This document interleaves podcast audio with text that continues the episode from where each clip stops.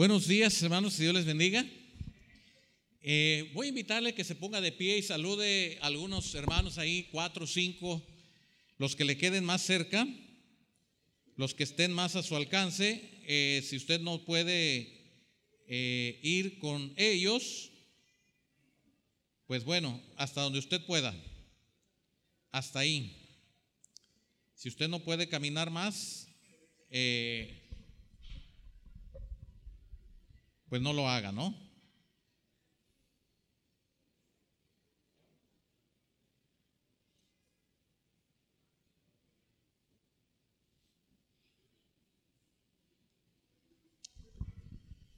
Me da gusto saludar a los que siguen la señal de internet, los que están escuchando a través de la señal de internet.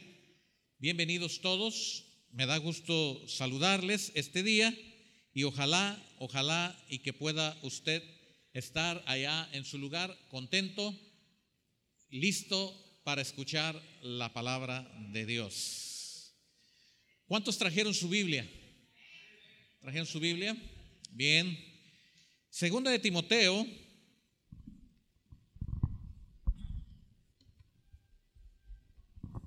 El tema de esta, de esta nueva serie que iniciamos la semana pasada es las luchas del cristiano.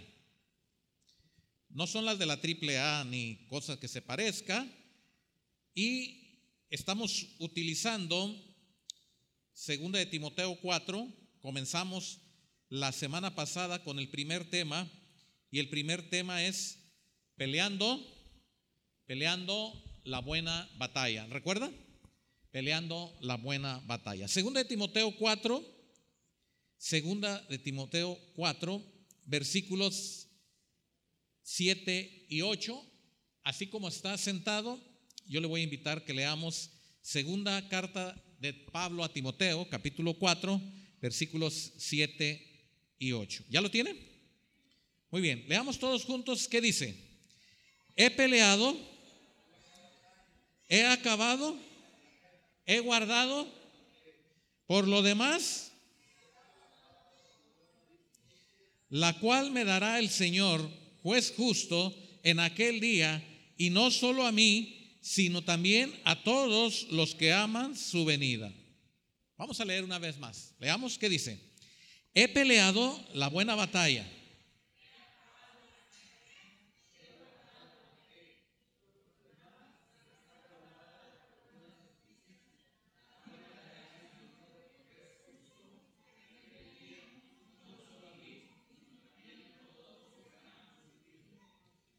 Bien, el tema de, hoy es la segunda parte del versículo 7.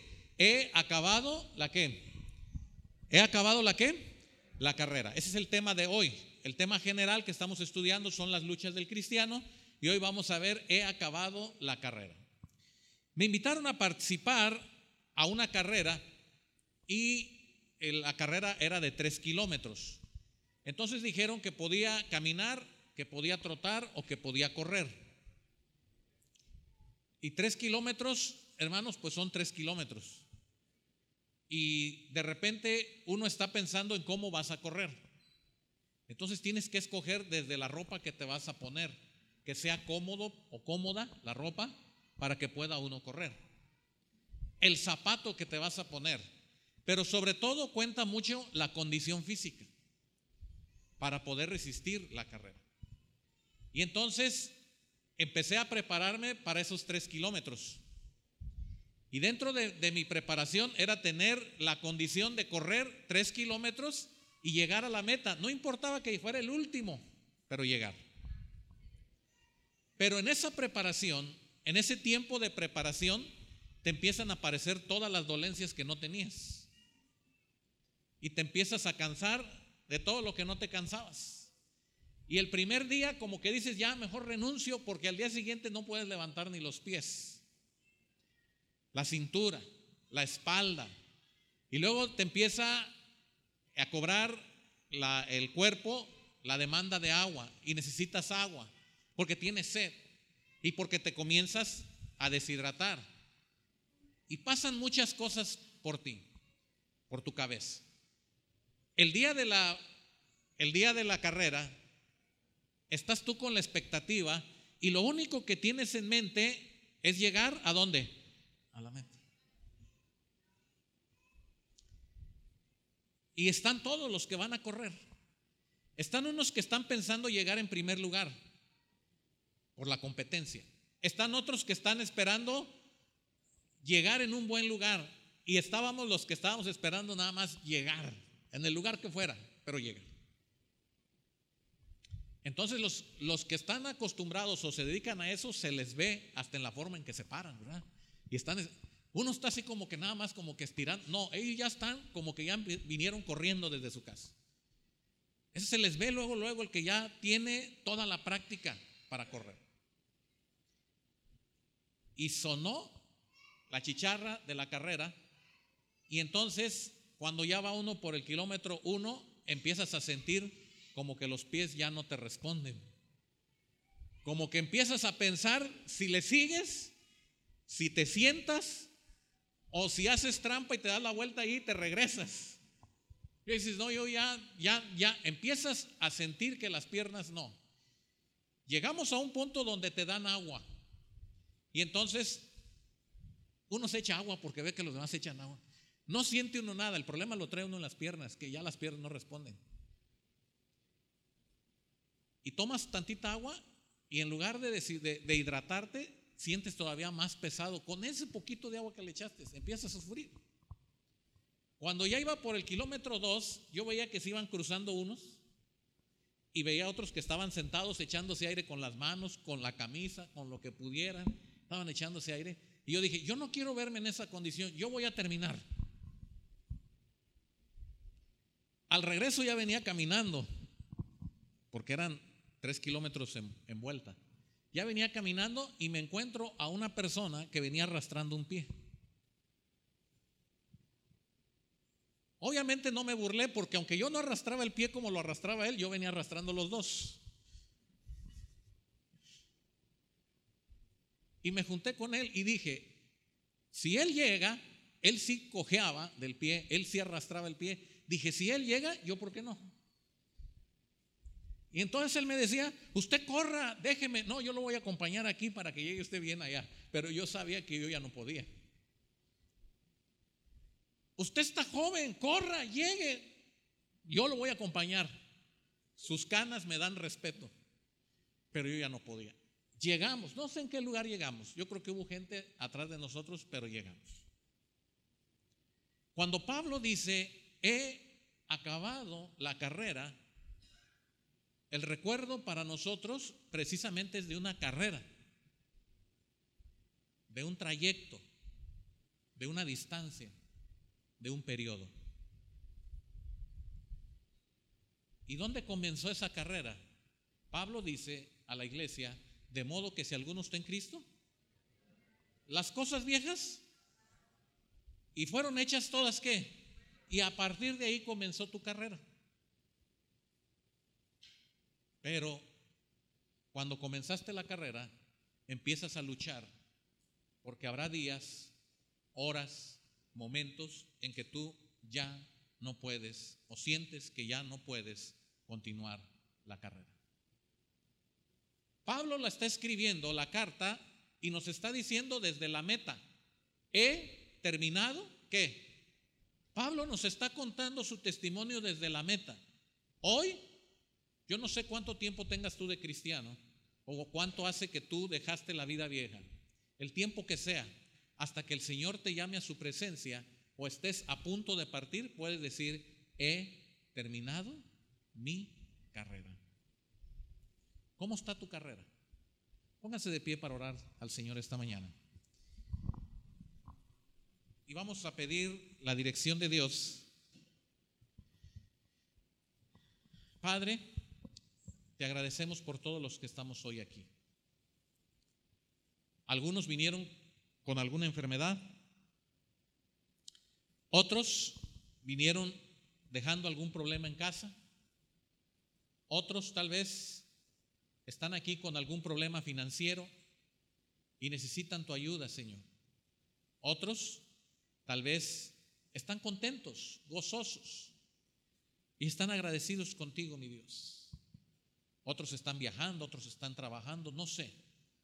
Pero hoy, los que estamos escuchando tu palabra, Señor, queremos ser edificados. Háblanos, háblanos, Señor. Alimentanos con tu hermosa palabra. Te lo pedimos todo. En el bendito nombre de nuestro Señor Jesucristo. Amén. ¿Pueden tomar su lugar, mis hermanos?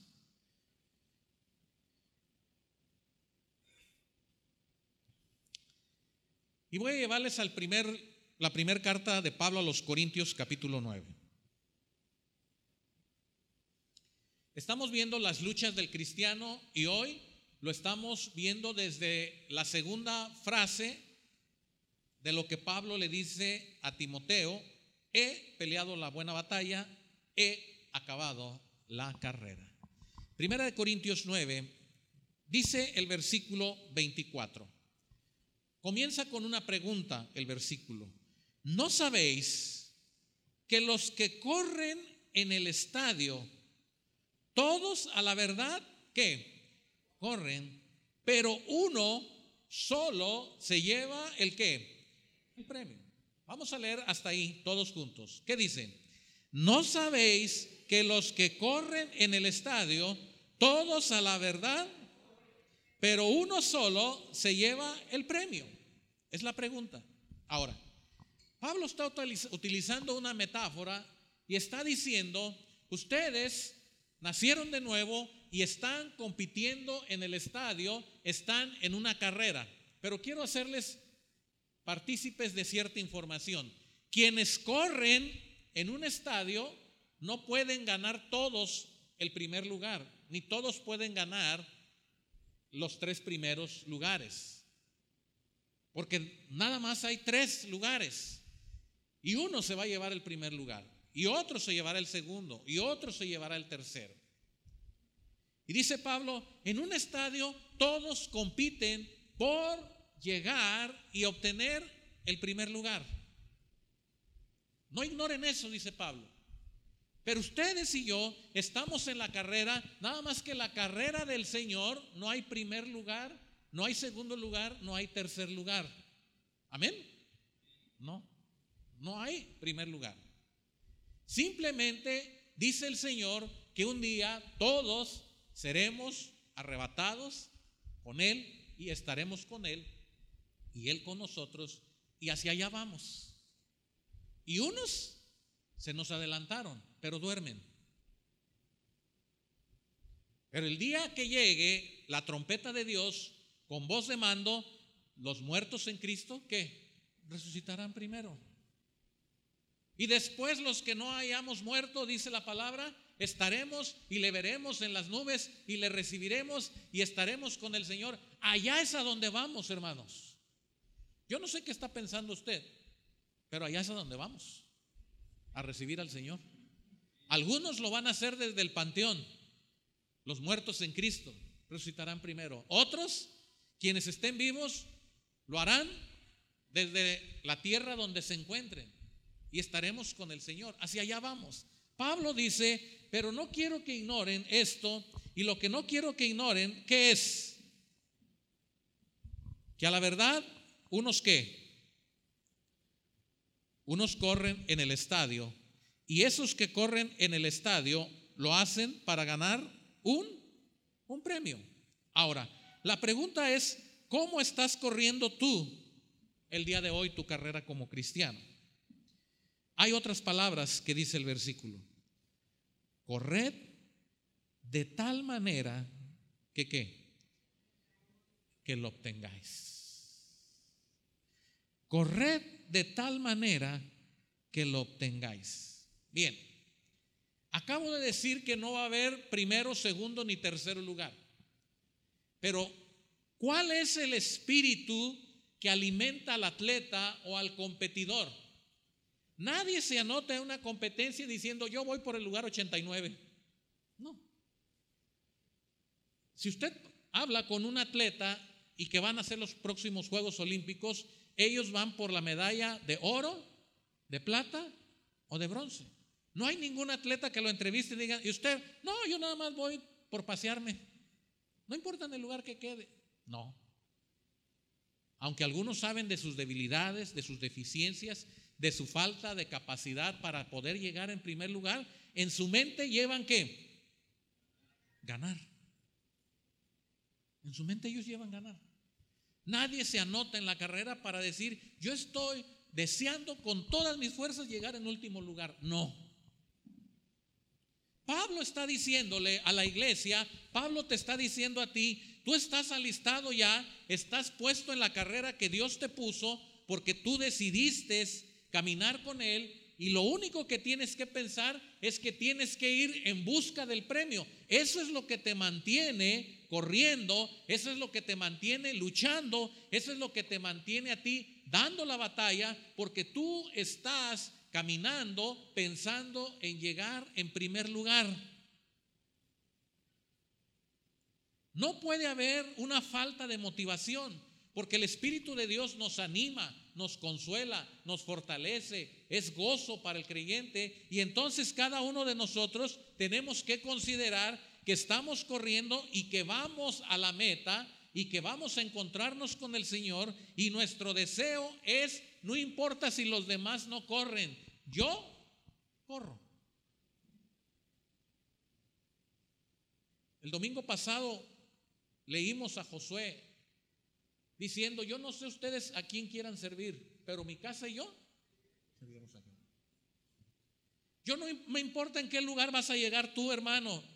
Yo oro para que Dios te ayude y puedas llegar, pero yo sí quiero llegar al final, yo sí quiero llegar a la meta. Yo sí quiero que el Señor me encuentre moviéndome, corriendo, haciendo el esfuerzo. Pablo eso es lo que está diciendo.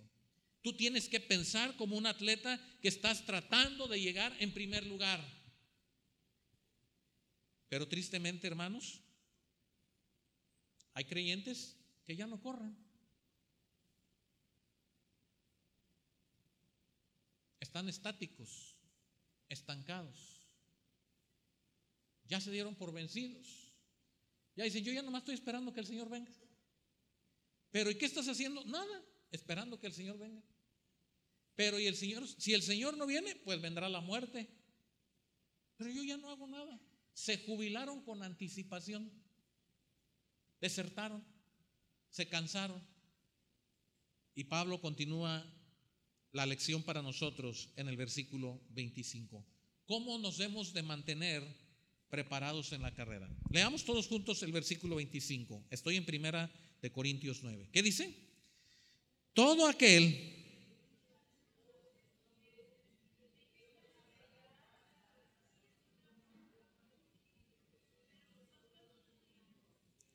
Ok, leamos nuevamente. Dice, todo aquel que lucha, de todo se abstiene.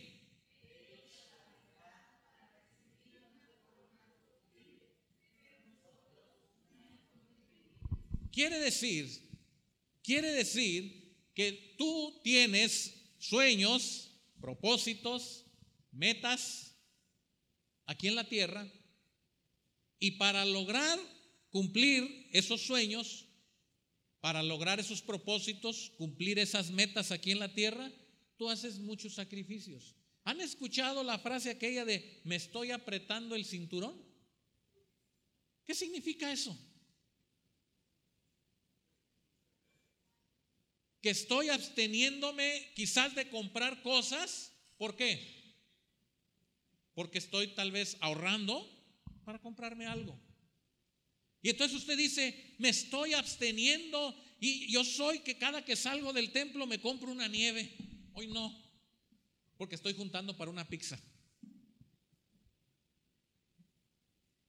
Usted dice, yo cada que salgo del templo, pues estoy pensando en dónde me voy a ir a comer. hoy no, porque estoy por ahorrar para la fiesta de los 15 años de mi hija. Bueno, usted se pone metas y para esas metas usted se traza compromisos en los cuales tiene usted que poner todo su empeño para lograr ese compromiso.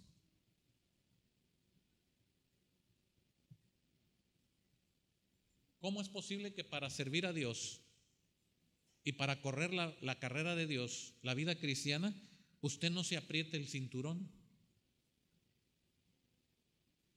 Usted no se apriete el cinturón de tal manera que pueda cumplir propósitos para Dios. ¿Ha dicho usted alguna vez, voy a orar dos horas? Uh, hermano, yo quisiera orar 20 minutos, pero quizás no se ha propuesto, quizás no se ha preparado. A lo mejor usted no ha sido de las personas que dice, este mes no quiero fallar a ningún culto, voy a organizar mi vida de tal manera que quiero estar en todos los cultos. Eso, hermanos, es apretarse el cinturón para Dios.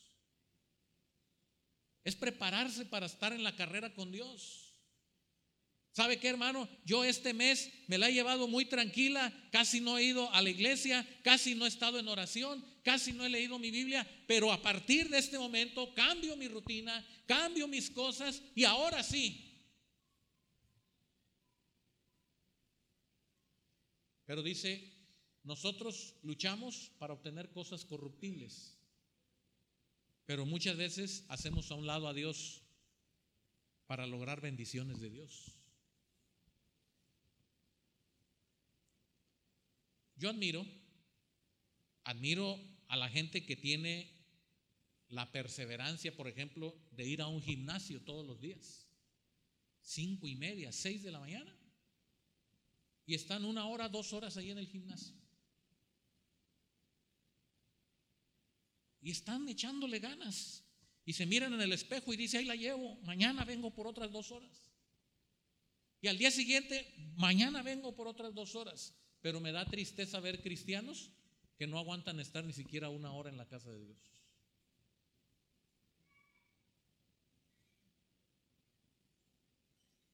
Todo aquel que corre, dice, de todo se abstiene. Busca la manera de cumplir cada parte de la carrera, cada tramo de la carrera. Si en la vida cotidiana tú recibes satisfacción humana,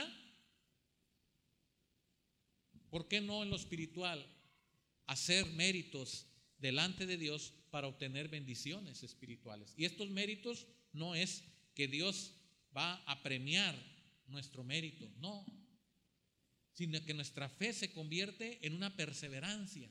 Nuestra fe es una fe perseverante. Estamos luchando con aquello para lo cual queremos agradar a Dios. Versículo 26. Así que Pablo se pone de ejemplo.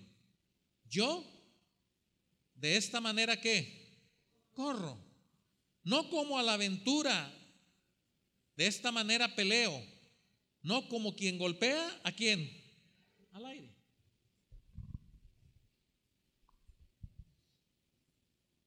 No sé mucho de atletismo,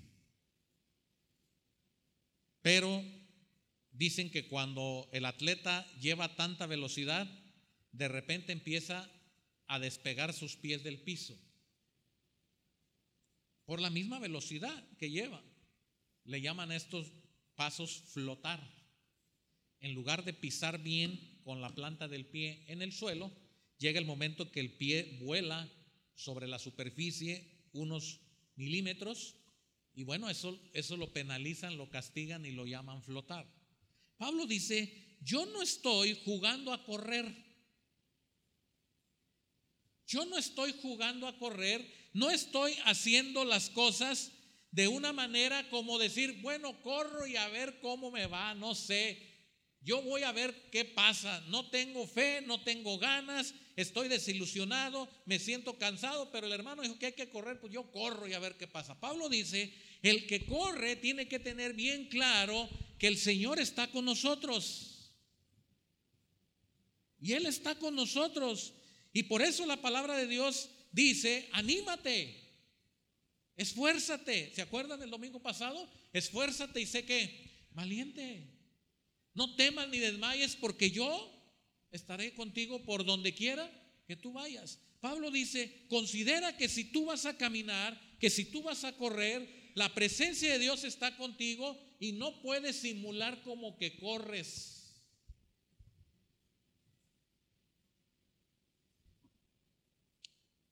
Hay enfermos que simulan su enfermedad. Cuando nadie los ve, caminan bien. Pero cuando los ven, ya ven que nadie los ve, caminan bien. Cuando no los ven, comen de todo. Cuando alguien los ve, ¿quieres esto? No, no puedo comer. ¿Quieres? No, me hace daño. ¿Te traigo? No, no. Pero se van y todos se comen.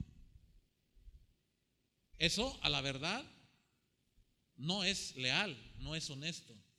Pablo le dice a la iglesia que cuando corramos tenemos que correr de una manera leal, considerando que no vamos a ir por la vida gastando pasos por gastar.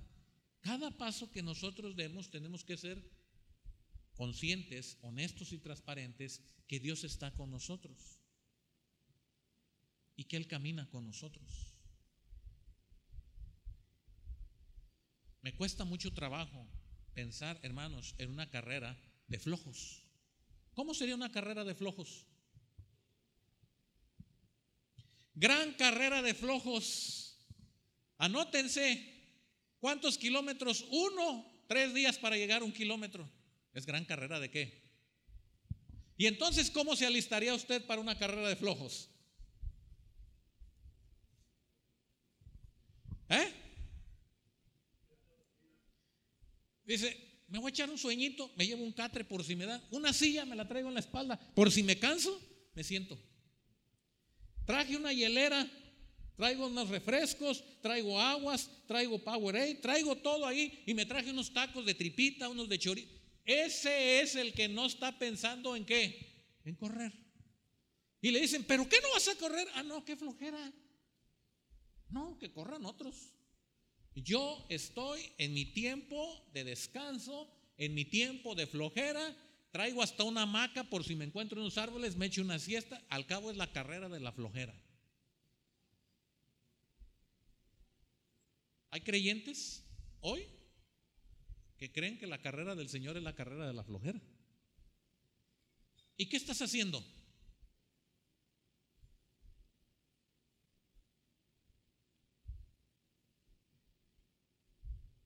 ¿Cómo le pueden medir la productividad a un trabajador en la empresa?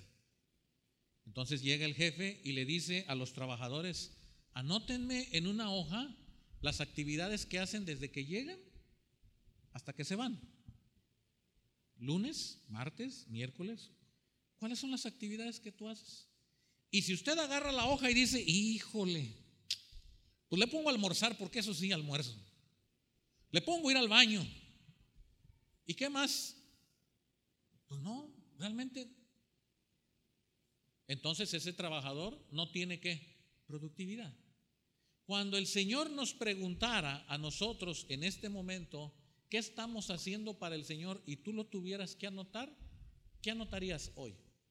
¿Qué estás haciendo para el Señor? No, pues ya de entrada vine a la iglesia. Eso no es necesariamente estar haciendo algo por el Señor. Bueno, este, leí en la mañana. Eso no es necesariamente estar haciendo algo por el Señor. ¿Qué estás haciendo por el Señor? Cuando Jesús se perdió a la vista de sus padres en el camino a la fiesta de Jerusalén y que los padres lo andan buscando, la respuesta que Jesús le da es la respuesta que hoy tú y yo tendríamos que tener. Estoy ocupado en las cosas. Escuche, estoy. Y José dijo, pero aquí no es carpintería. Estoy ocupado, no me distraigan. Estoy ocupado en los asuntos de mi padre. Pregunto, ¿estás tú ocupado en los asuntos de Dios? Escribe cinco cosas que tú estés haciendo por el Señor. Y si no estás haciendo nada, estás en la carrera de la flojera. Estás simulando que corres, pero no estás corriendo. El Señor nos dice hoy, ¿qué estás haciendo por mí? ¿Saben que Pablo está diciendo, he peleado la buena batalla lleno de cosas que hizo para el Señor? Viajes misioneros, visita de iglesias, enseñanza a pastores, cartas que escribió, sufrimientos en la cárcel, persecución, toda clase de problemas que Pablo tuvo que hacer para que llegara el Evangelio, incluso exhortar a los hermanos que se portaban mal. Pablo dice, he terminado la carrera. Yo no fui de flojo desde el día que conocí al Señor. ¿A usted le gustaría que apareciera una carta del apóstol Pablo desde Cancún? Ah, es que el apóstol tiene derecho a descansar. Se echó un mes en Cancún. Desde allá escribió la primera carta para César Treviño. No, desde la cárcel, hermanos. Desde la cárcel. Y dice, y viene gente aquí conmigo para orar. Y viene aquí gente conmigo para que sea enseñada en la palabra. Y estoy listo para morir. Si hoy me toca, he acabado la carrera. Sigo trabajando para el Señor desde la prisión. ¿Está usted trabajando para el Señor? ¿O está simulando que está trabajando? ¿Sabe el que simula? Es como la película aquella donde está el hombre con el pico, pasa el jefe y le da picos duro. Se pasa el jefe ya, y agarra el pico como que le pega aquí, como que le pega allá, como que le hace más para... Muchos cristianos así podemos estar, porque no estamos preparados para la carrera. ¿Qué más dice la carta a los Corintios? Quiero que me ayude a leer. Estoy en el versículo 25 y 26. Versículo 27 dice, sino que golpeo, vamos a leer primera Corintios 9, 27. ¿Qué dice? Sino que golpeo mi cuerpo.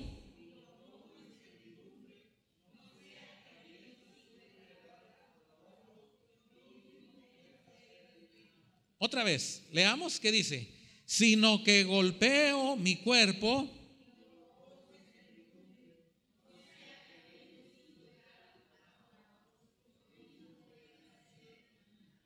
¿Qué está diciendo Pablo aquí?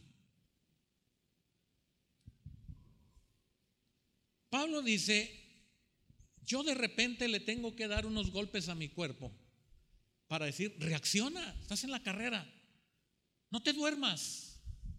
No te canses. No te duermas. Vela.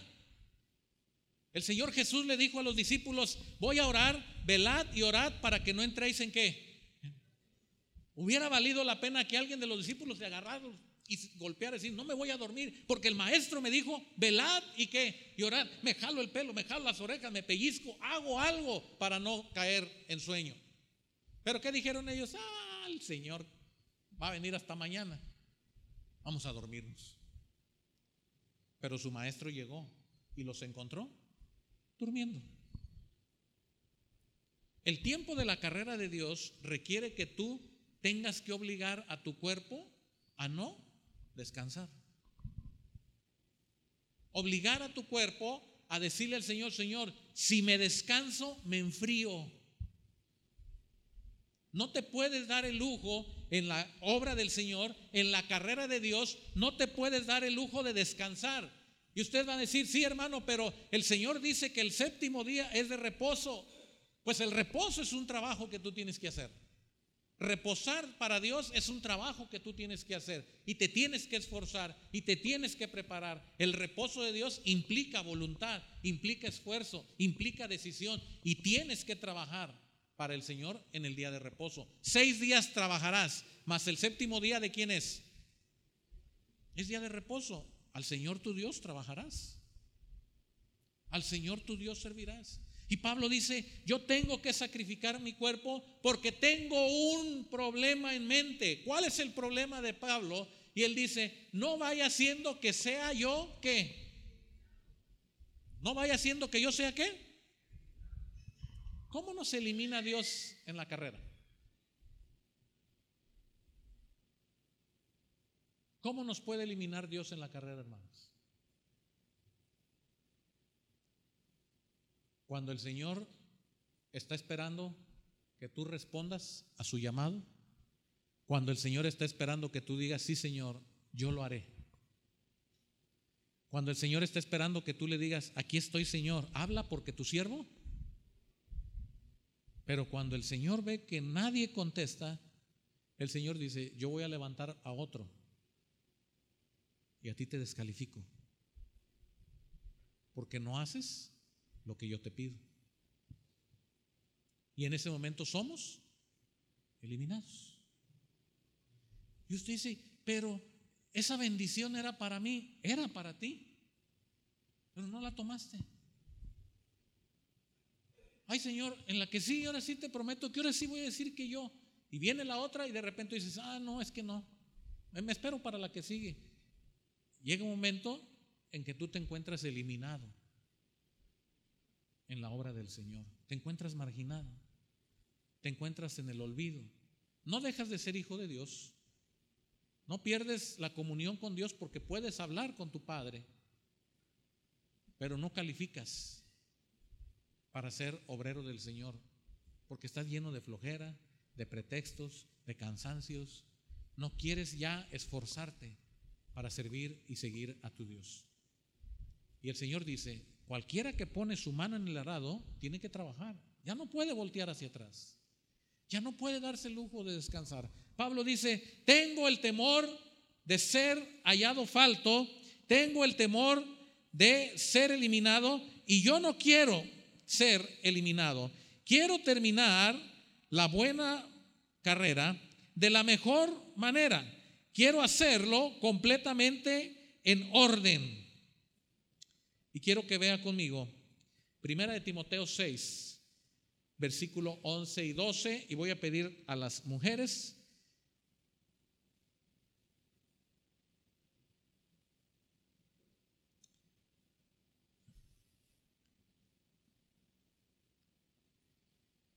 ¿Cuáles son las luchas que vas a enfrentar en esa carrera?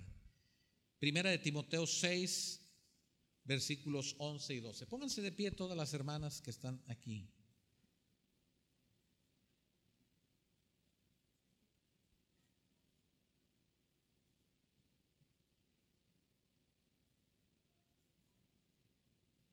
Leamos todos juntos. ¿Qué dice? Mujeres, mas tú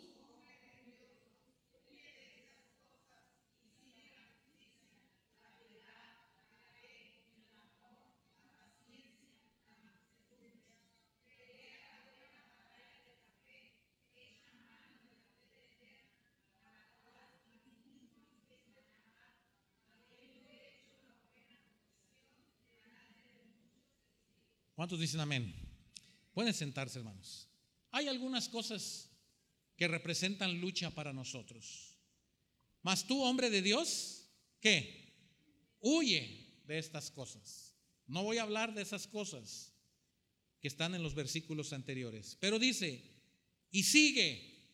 Este verbo es una aplicación de un continuar la carrera de que en algún momento dado vas a encontrar obstáculos, en algún momento dado vas a encontrar dificultades, en algún momento dado te van a pasar pensamientos de decir, ya no voy a continuar. Y entonces Pablo le dice a la iglesia, inspirado por el Espíritu de Dios, huye de estos pensamientos, huye de estos obstáculos, no te quedes estancado y sigue.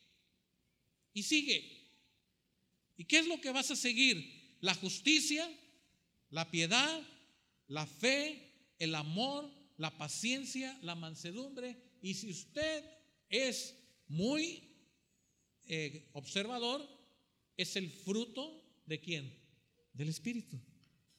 ¿Cuál es el fruto del Espíritu? Amor, gozo, paz, paciencia, benignidad, bondad, fe, mansedumbre. ¿Qué es lo que tenemos que hacer en la carrera el Espíritu Santo nos dice, ven, tú puedes, yo estoy contigo, yo te fortalezco. Y Pablo le dice a la iglesia, sigan, sigan la voz de aquel que les está animando, sigan la voz de aquel que les está diciendo que sí pueden, porque Él peleará la batalla por ustedes. El asunto aquí para nosotros, hermanos, es que muchas veces hemos perdido la visibilidad ya no vemos más adelante y solamente vemos el problema. Y no podemos ver que adelante el Espíritu va abriendo camino y haciendo que tú puedas, por fe, ir hacia donde el Señor te quiere llevar. Entonces hay una lucha entre la carne y el Espíritu. ¿La carne qué dice? Tú eres débil. Tú ya trabajaste muchos años para el Señor. Te mereces un buen descanso. Pero el Señor dice, no, vas a trabajar hasta que yo te llame a mi presencia. La carne te dice, mira, tú trabajas y trabajas y trabajas y otros, ¿otros qué? Ya deja de trabajar. No es justo que nada más tú trabajes, que otros trabajen y usted dice, ah, sí, cierto, ¿verdad? Y en ese momento usted baja, flojea, se estanca. Y Pablo dice, tú no vas a correr la carrera siguiendo a la gente, siguiendo al pastor, siguiendo a los líderes, siguiendo a las iglesias, tú vas a correr la carrera siguiendo el Espíritu de Dios que te guía, que te fortalece, que te consuela, que te anima. Pelea la buena batalla de la fe. Y no solamente eso, dice el versículo 12, echa mano de qué? Echa mano de la vida eterna a la cual asimismo fuiste qué? Mire, cuando yo estaba estudiando este versículo no sabía cómo explicárselos ustedes de echar mano a la vida eterna. ¿Cómo podemos echarle mano a la vida eterna? No dice echarle una mano a la vida eterna, digo, echa mano de la vida eterna. Entonces, la única forma que encontré fácil para ustedes y para mí de cómo hacer esto más claro y más sencillo es que la única forma de mantenerte de pie y motivado es que tú estés pensando hacia dónde vas. Es lo único. Eso es lo único. Me llevaron un día a un lugar que se llama el Valle de Acatlán. Está quién sabe cuántos años luz de aquí porque duramos. Pero nos dijeron, les espera un chivo patemado, un queso de pieza, un chile de molcajete y unas tortillas Miren hermano, cada que pasábamos un lugar feo, yo decía, voy por el chivo. Se nos hizo tarde en el camino y nos paramos en una tienda. La gente en las comunidades rurales son muy amorosas. Y cuando menos acordamos, ya nos estaban sirviendo albóndigas. Unas albóndigas, pero nada más el caldito de olerlo ¿Y saben qué estaba pensando yo cuando las albóndigas? En el chivo. Una, para no quedar, ándele, cómase todas. No, estoy bien, pero mi mente estaba en el chivo. Llegamos a otro lugar, Acatlán, creo que es el que está atrás del valle de Acatlán. Y entonces nos paramos y pasa un joven vendiendo donas. Miren qué raro. Pasa un joven vendiendo donas en un canasto y se pone justo a nosotros y nosotros ya traíamos, vamos a pensar que el chivo era a las 2 de la tarde y ya eran cerca de las 3 de la tarde y no almorzamos bien porque el chivo y pasa el donero recién hechicita las donas.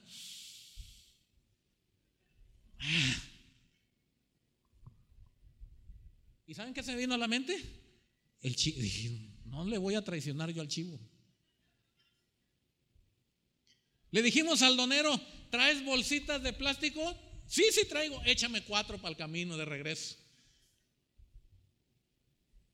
Y llegamos al lugar, hermanos, y entonces la gente saludándonos y platicándonos, y nosotros, chivo, ya, ya, no pensábamos en otra cosa, chivo era lo que queríamos. Bueno, esto que les estoy diciendo es lo que Pablo les está diciendo. Cuando ustedes sientan flaquear, cuando ustedes sientan que ya no pueden, cuando ustedes digan, ya me cansé de correr la vida cristiana, dice el apóstol Pablo, échenle mano a la vida eterna.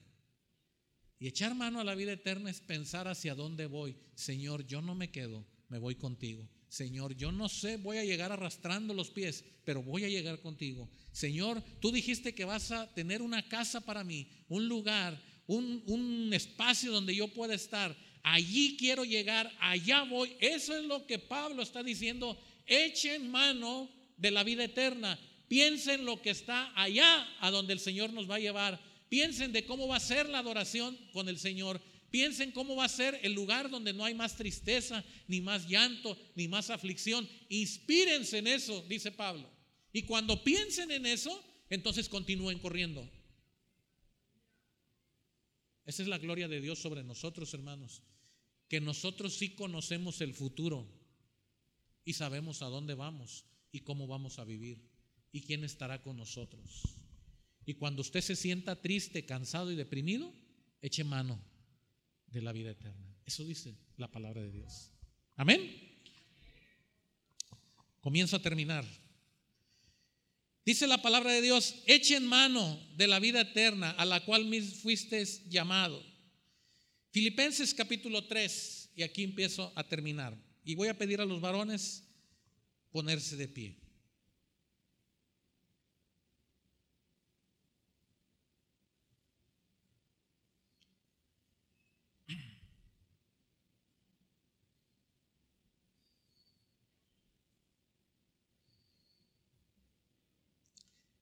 Filipenses capítulo 3, versículos 10 al 15. Filipenses 3, versículos 10 al 15. ¿Ya lo tiene? Muy bien, vamos a leer con voz fuerte, voz de varón. ¿Qué dice?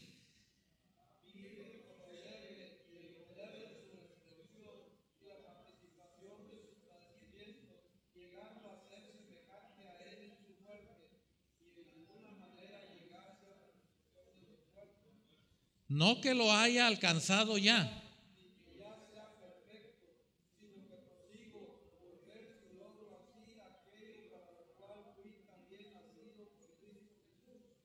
Hermanos, yo mismo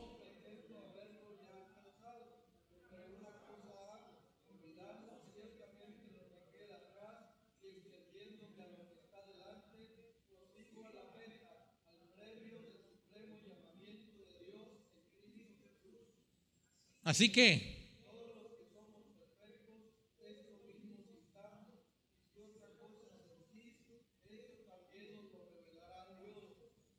Amén. Hasta ahí. Pueden tomar su lugar. Pablo dice, yo mismo no pretendo haber lo que. Entonces usted va a decir, ah, error de la Biblia. A Timoteo le dice, he acabado la que. Ahora, ¿qué es lo que Pablo está diciendo? Yo fui llamado a estar con el Señor. Allá fui llamado. Mi ciudadanía no es en este lugar. Mi ciudadanía, ¿dónde es? En el cielo. Y por amor a Él he perdido qué? Todo. Pero aún así, no pretendo decir que ya llegué. Eso va a ser hasta que el Señor me ponga en ese lugar. Y dice, puesto que no he llegado, prosigo a dónde? A la meta. Hermanos, yo no sé cuántos años tengas tú y cuántos quisieras vivir y cuántos vas a vivir. Pero no pretendas haberlo alcanzado todo ya. Y tienes que seguir caminando. Los años que Dios te deje en esta tierra. Tienes que seguir caminando. Tú vas hacia la meta. Cuando estés a punto de morir, entonces podrás decir, he acabado mi carrera. Ahora sí, ahora sí ya estoy listo, ya terminé, ya llegué al punto donde el Señor está por llevarme a su presencia. Porque créanme que el Hijo de Dios, el Hijo de Dios tiene la gran bendición de que sabe cuando el Señor ya lo va a llevar a su presencia. Porque el Señor mismo toma para sí lo que le corresponde. Y Él te prepara para el final de tus días.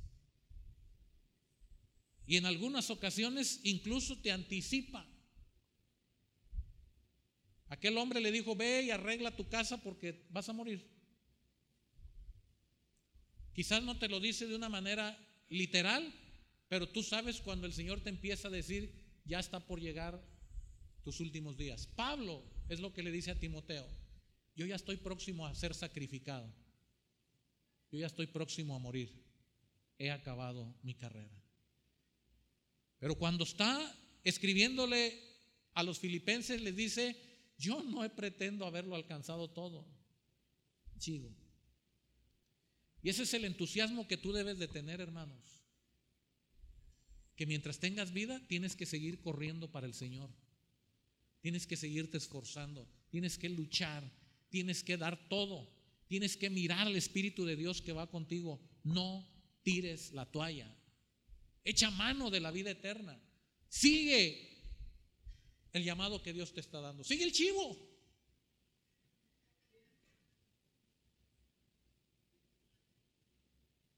Dios no va a mentir. Dios te va a cumplir en todo lo que Él nos ha prometido. Y ahora sí, quiero terminar. Después de que usted ha leído conmigo estos pasajes y que usted ha entendido la importancia de caminar día a día con el Señor, entonces usted puede perseverar hasta la meta perseverar en victoria hasta la meta. Pensar que cualquier sacrificio que usted haga en la tierra vale la pena, porque llegará el tiempo en el que usted ha de entregar todo para el Señor. Y para terminar quiero hacerle algunas preguntas. ¿Qué significa para usted su carrera? Éxito o bendición de Dios. ¿Qué significa para usted su carrera? ¿Prosperidad económica o suficiencia de Dios? ¿Qué significa su carrera? ¿Mejor persona? ¿Mejor creyente? ¿O hecho y transformado a la imagen de Dios? Y por último, ¿Qué te impide esforzarte para correr la carrera del Señor? ¿Qué cosas te hacen dudar de continuar la carrera del Señor? Finalmente en Filipenses está la porra más hermosa para tu carrera. Y es Filipenses 4.3. Todo todo lo puedo en Cristo que me fortalece. Cuando tú vas corriendo y alguien te ve que vas en una mala condición, pero te encuentra gozoso y animado, es porque tú ya dijiste, todo lo puedo en Cristo que me fortalece. Yo no sé si les conté en algún momento sobre la vida de un misionero llamado Pablo Hunter ese misionero en el estado de Jalisco, que él tenía problemas con su columna vertebral desde el cuello hasta la cintura. Y no podía estar el tiempo que usted hoy estuvo sentado en una banca. Él tenía que pararse y de repente sentarse y de repente estirar los pies y de repente pararse. Pero había algo o hay algo que caracterizaba al corazón de este hermano. Que el tiempo de la alabanza, de la adoración, él cantaba con todo su corazón. El tiempo de la lectura, de la enseñanza, él estaba feliz escuchando la palabra de Dios. Pero su cuerpo le reclamaba a través de dolores fuertísimos que eran similares a quienes han tenido dolores en el riñón Imagínenlos, pero en la espalda nada más. Insoportables. Merecía todos los permisos para no ir a la iglesia. Todos los permisos para no ir a las misiones. todos los permisos para no ir a visitar los enfermos. Ese estaba para que lo visitaran, no para visitar. Merecía tener todos los permisos para decirle, hermano, quédese en su casa, usted ya sirvió mucho al Señor, pero él ahí estaba, ahí estaba. Y algo que, que mucha gente no entendía es que de repente él parado o sentado o con sus pies estirados o estando en la conversación con alguien, de repente él empezaba a decir, Jehová es mi luz y mi salvación, ¿de quién temeré? Jehová es la fortaleza. Y usted estaba platicando con él y usted se quedó así como que, hermano, se le fue el agua al tinaco. No. Decía su esposa que cuando él estaba repitiendo textos de la Biblia, era cuando los dolores estaban más fuertes en su cuerpo. Pero él no dejaba de ir a la iglesia, no dejaba de visitar hospitales, no dejaba de hacer obra de evangelista, no dejaba de orar por los hermanos, no dejaba de trabajar por el Señor. Usted y yo a veces con un dolor de uñas ya no queremos venir a la iglesia. A veces usted y yo con una noche que no dormimos bien, ya decimos, ya, Señor, ya, ya estoy para morirme. No, hermanos.